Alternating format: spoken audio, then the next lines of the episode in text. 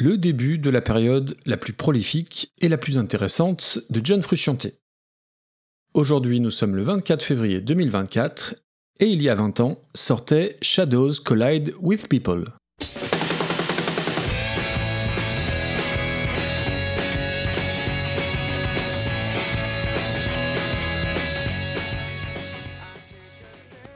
Nous avions laissé un John Frusciante en 2001 ragaillardi par sa cure de désintoxication et surtout revigoré par la perspective de pouvoir mener de front deux carrières diamétralement opposées mais nécessaires quant à son développement artistique et davantage encore pour sa santé mentale.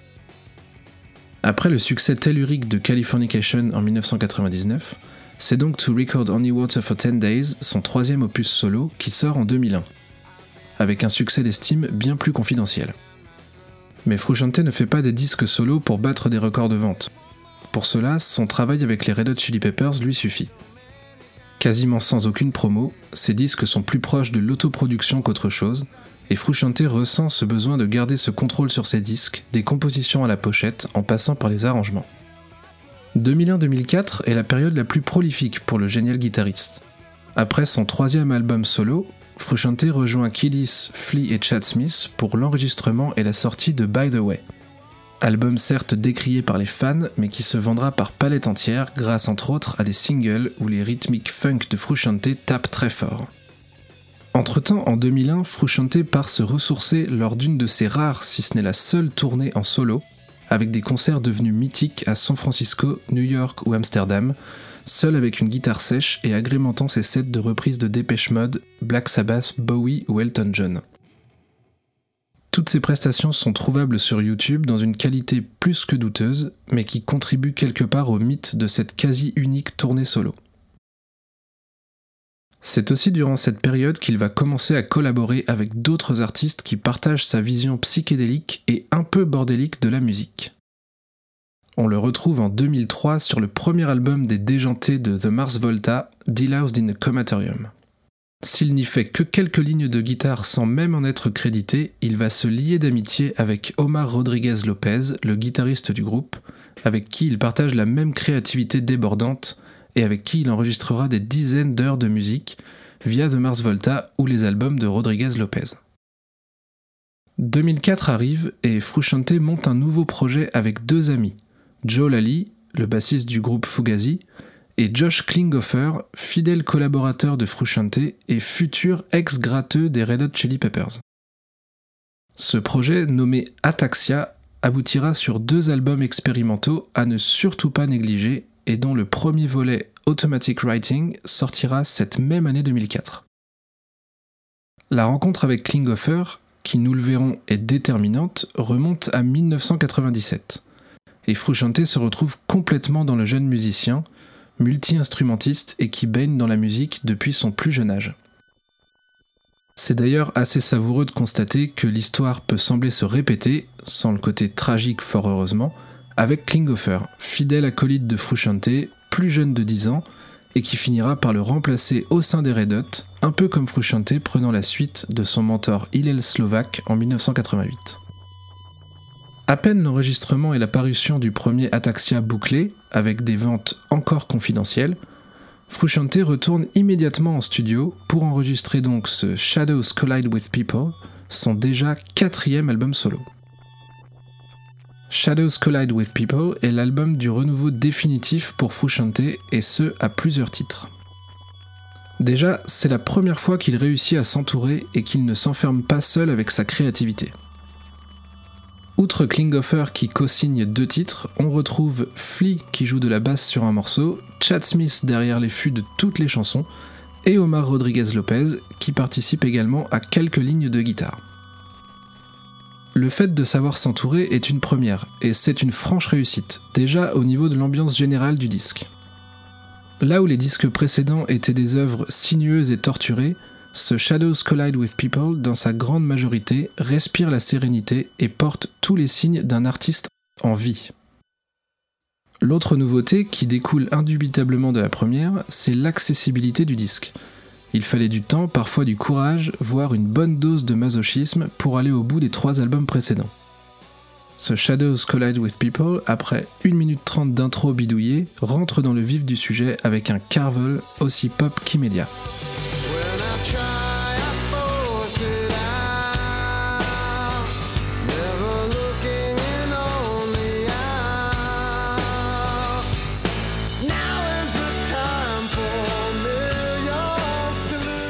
Ce qui détonne dans ce premier titre, outre sa fraîcheur, c'est surtout la capacité qu'a Frusciante à se lâcher vocalement. Il reste un chanteur techniquement limité, mais il semble réellement libéré et ose se lancer dans des gros refrains très efficaces. On est très loin des cris de chat des premiers albums, et c'est tant mieux, et Carvel est une entrée en matière excellente qui ne nous donne qu'une seule envie, continuer à découvrir avidement ce disque. Omission est tout autant à la hauteur et constitue un des potentiels singles de l'album, avec une multitude de bonnes idées en moins de 5 minutes. Le chant en espèce de canon partagé entre Frusciante et Klinghoffer, le pont très catchy, avec toujours ce falsetto très caractéristique, et une fin en roue libre, entre accélération du tempo et un solo de guitare qui est un des rares passages de l'œuvre de Frusciante qui n'aurait pas dépareillé sur un album des Red Hot Chili Peppers. Sans rentrer dans le détail des 18 titres, qui serait un peu fastidieux, l'album se déroule avec une facilité déconcertante et on est surtout rassuré par l'état de santé mentale de John Frusciante. Il semble définitivement débarrassé de ses addictions, là où quelques morceaux de To Record Only Water for 10 Days pouvaient laisser entrevoir un homme encore fragile. A-t-il enfin fait le deuil de sa vie de junkie? C'est en tout cas ce qu'il semble dire sur la très sobre et bien intitulée Regret, avec pour seule phrase répétée tout au long du morceau I regret my past, stay alone.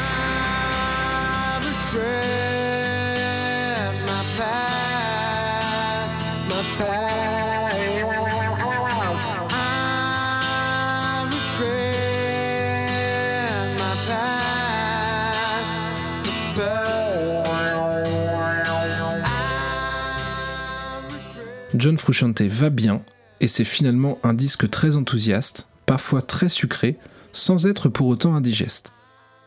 Entre la candeur d'une chanson comme Ricky et l'énergie rock très communicative de titres comme Second Walk ou This Cold, John Frusciante nous fait complètement taper du pied, et ça, c'est une putain de bonne nouvelle. La production en nette amélioration y est sans doute pour beaucoup dans ce nouvel état d'esprit et cette impression de second souffle. Sur ses disques précédents, Frusciante avait travaillé seul, sans aucun regard extérieur, et on sentait bien que c'était très artisanal, c'est même ce qui faisait parfois le sel de certains morceaux.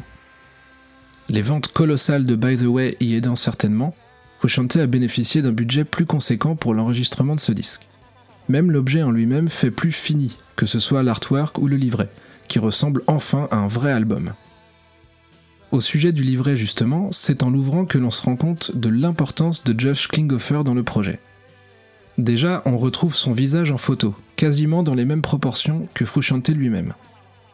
Ensuite, en jetant un œil au crédit, il y apparaît au même rang que Frusciante. Josh Klinghoffer et John Frusciante, vocals, guitar, bass, synthesizers, keyboards and percussion. Est-ce réellement un album solo de Frusciante ou une vraie collaboration? Il tranchera lui-même de façon très officielle en expliquant qu'effectivement ils avaient enregistré ensemble tout l'album, mais que 16 des 18 titres étaient signés de lui et que par conséquent il semblait plus logique de sortir ces morceaux sous un album solo de John Frusciante. L'autre composition avec des guillemets dans le texte signée des quatre mains de Frusciante et Klinghoffer est Negative 00 Ghost 27, sans doute la piste la plus oubliable du disque à égalité avec Failure 33 Object. Sorte de collage sonore sans aucun intérêt, ayant en plus la fâcheuse tendance à casser la dynamique du disque. Heureusement, elle est immédiatement suivie de la vraie pépite de l'album, Wednesday Song, absolument irrésistible.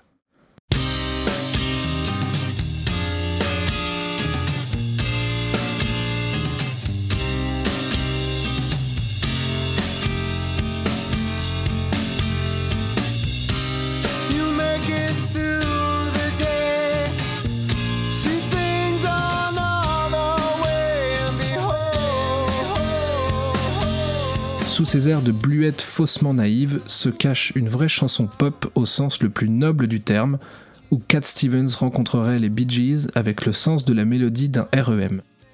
Admettez que le programme est alléchant. C'est frais, truffé de bonnes trouvailles, les harmonies vocales, le piano à deux minutes entre autres, et elle mérite à elle seule l'écoute attentive du disque et s'écoute presque en miroir de l'autre joyau du disque, Song to Sing When I'm Lonely, pop song là encore absolument parfaite et qui mériterait d'être diffusée partout et tout le temps tant c'est pur, simple, lumineux et qui possède cette couleur typiquement frusciantesque. Mélancolique sans être larmoyante, avec ce qu'il faut d'espérance pour continuer à avancer, le sourire en coin et le cœur léger. Si les disques précédents étaient des œuvres sombres, parfois automnales, faites le test d'écouter les deux titres précités un matin de printemps ensoleillé et vous en sortirez galvanisé par l'aura qui entoure ces chansons.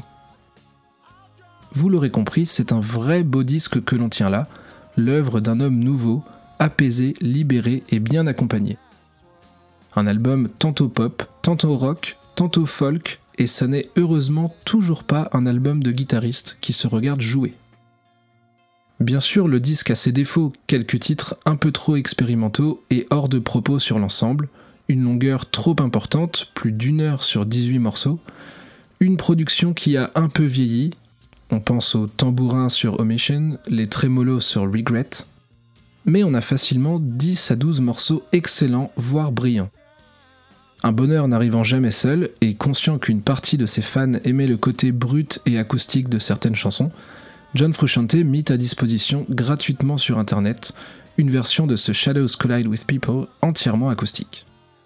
Cette version est absolument admirable, d'aucuns diront qu'elle est supérieure à l'original. Je ne suis pas loin d'en faire partie, le passage en acoustique de Wednesday Song transformant le morceau en complainte déchirante est brillantissime. Et cette version se trouve en plus délestée des morceaux électro sans intérêt évoqués plus haut, preuve une nouvelle fois de la générosité d'un artiste presque au sommet de son art. Pourquoi presque? Parce qu'après la sortie de ce Shadows Collide with People en avril 2004, John Frusciante annonce vouloir se lancer dans un pari à la démesure de sa créativité et de son talent, sortir 6 albums solo en 6 mois.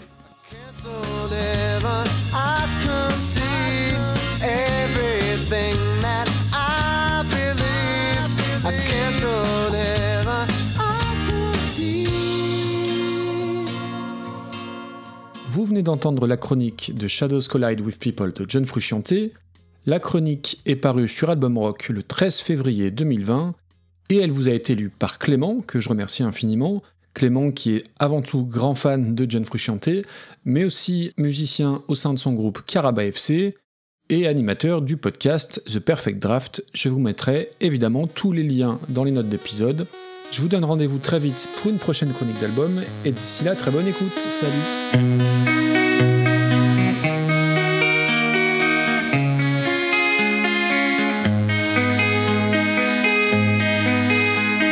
song to play when I'm lonely. When I never play a game again.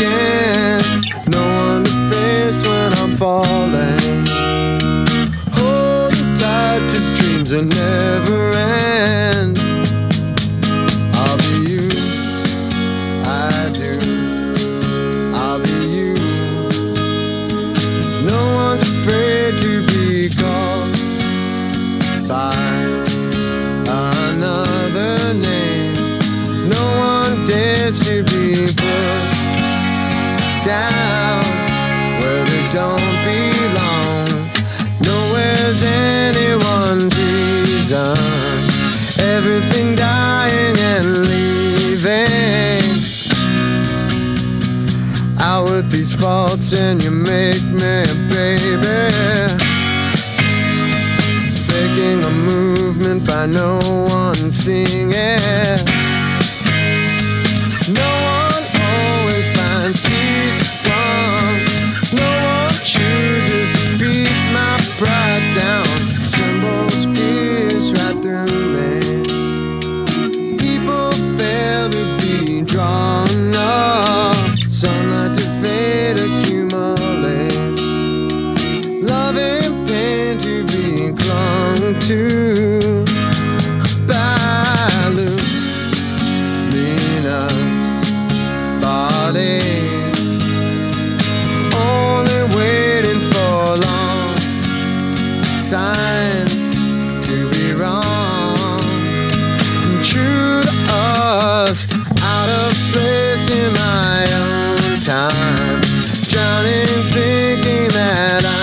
job.